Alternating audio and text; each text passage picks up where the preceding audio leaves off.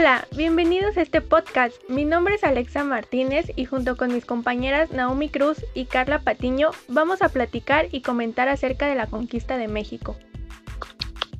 Para empezar, vamos a contarte qué fue la conquista. La conquista de México hace mención al sometimiento del imperio azteca por parte de los españoles al mando del conquistador español Hernán Cortés.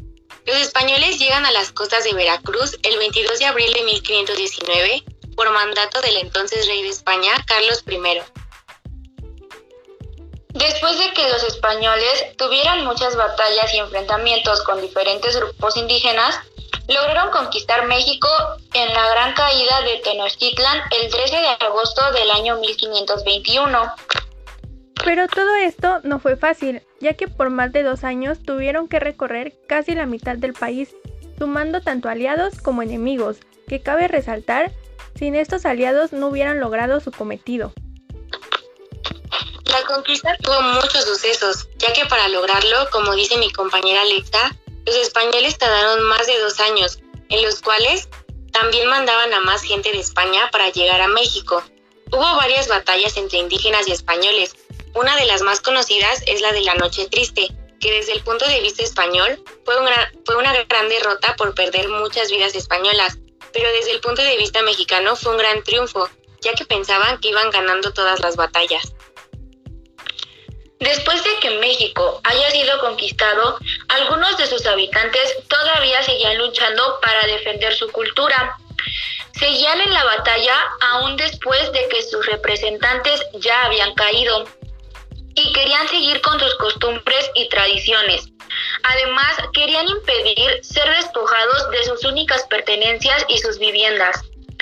De hecho, durante mucho tiempo hubo una escasez de comida y agua, lo que provocó muchas muertes de los habitantes de Tenochtitlan y tuvieron que organizar por ello una huida hacia otros territorios o pueblos vecinos.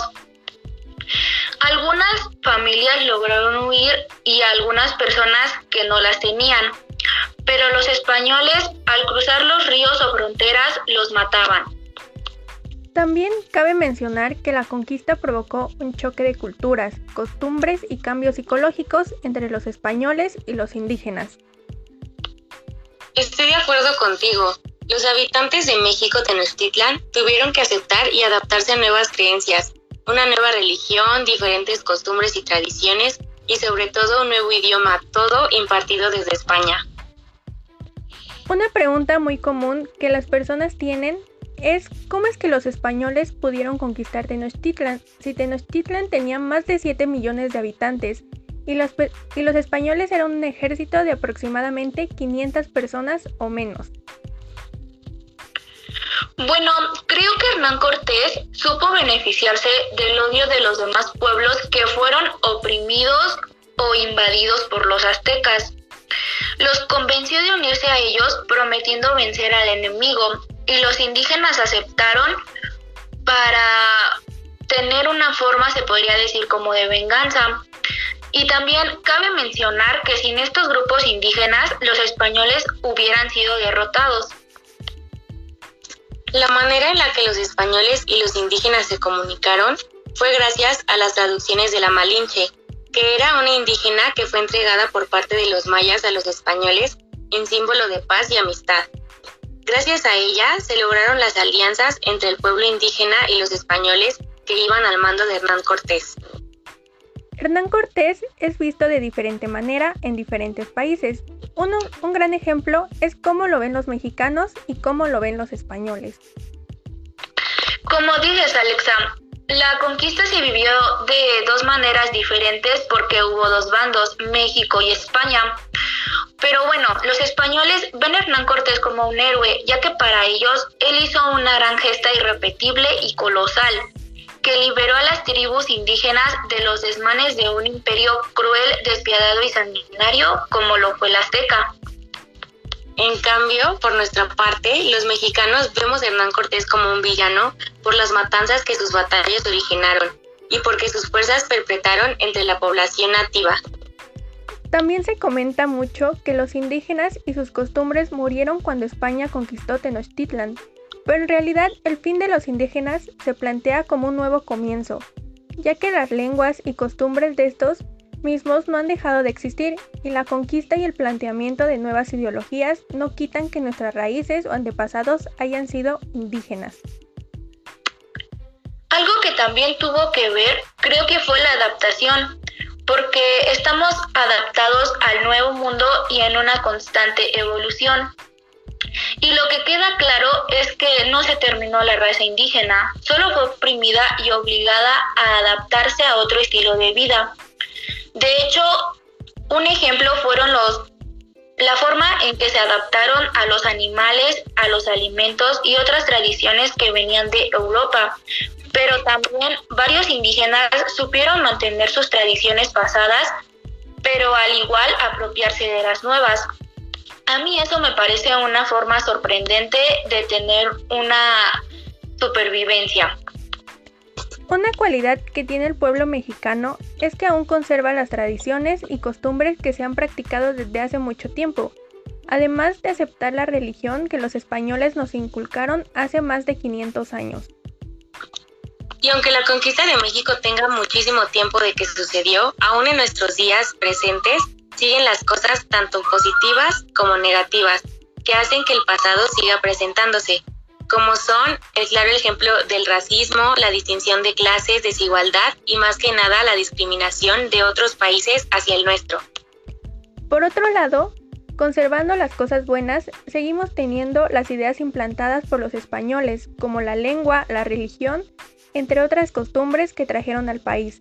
Vivimos con ellas y las practicamos muy seguido. Bueno, respecto a lo que dice Naomi, recordemos que no solo fue una conquista de España a México, sino entre nosotros mismos.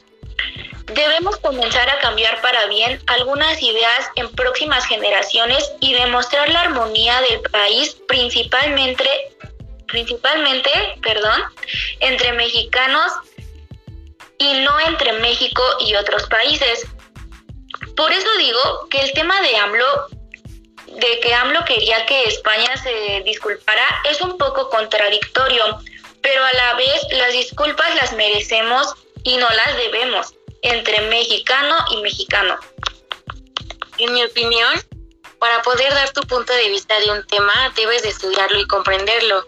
Y el tema en el que AMLO quiere que España se disculpe no se me hace del todo correcto, ya que como dice Carla, entre los mismos mexicanos se dieron la espalda y se aliaron con el enemigo, en este caso serían los tlaxcaltecas y los totonacas, entre otros grupos indígenas, que se aliaron con los españoles, que era el enemigo en ese entonces. Y sin su ayuda, España jamás habría conquistado ni colonizado México o Tenochtitlan. Al igual que ustedes, pienso que todo esto es un gran debate. En primera, AMLO no tiene por qué exigir disculpas, porque tanto como los mexicas y los españoles cometieron masacres, despojos, genocidios y muchas más atrocidades. Los españoles fueron los líderes, pero nadie obligó a los demás pueblos indígenas a que se unieran. Ellos lo hicieron por vencer al imperio azteca. En conclusión, se puede decir que la conquista tiene diferentes puntos de vista. Por una parte fue buena, porque por ella conocemos costumbres y hablamos el idioma español. Pero por otra parte, dejamos de practicar algunas tradiciones que ya teníamos y el idioma indígena. Además, la conquista es vista y tomada de diferente forma entre los españoles y mexicanos. Para los primeros, la conquista de México fue nuestra salvación por las costumbres y tradiciones que teníamos, como eran los sacrificios a los dioses que adoraba la población indígena. Y por otro lado, para los mexicanos simplemente fue una colonización de nuestras tierras, saqueos, guerras y batallas que no hicieron nada más y acabar con nuestra autonomía para después depender de España hasta 1821 cuando nos independizamos. En conclusión, se puede decir que España no hubiera logrado su cometido sin la población mexicana y que a pesar de que practicamos su religión y su idioma, conservamos costumbres y tradiciones tan bonitas que solo pertenecen a México. A pesar de que México estuvo bajo las influencias y órdenes de España por más de 300 años, creo que la conquista trajo más oportunidades y ventajas al país, ya que probablemente ahorita no seríamos el país que somos. Hasta aquí la transmisión. Nos vemos en otro podcast. Lindo día.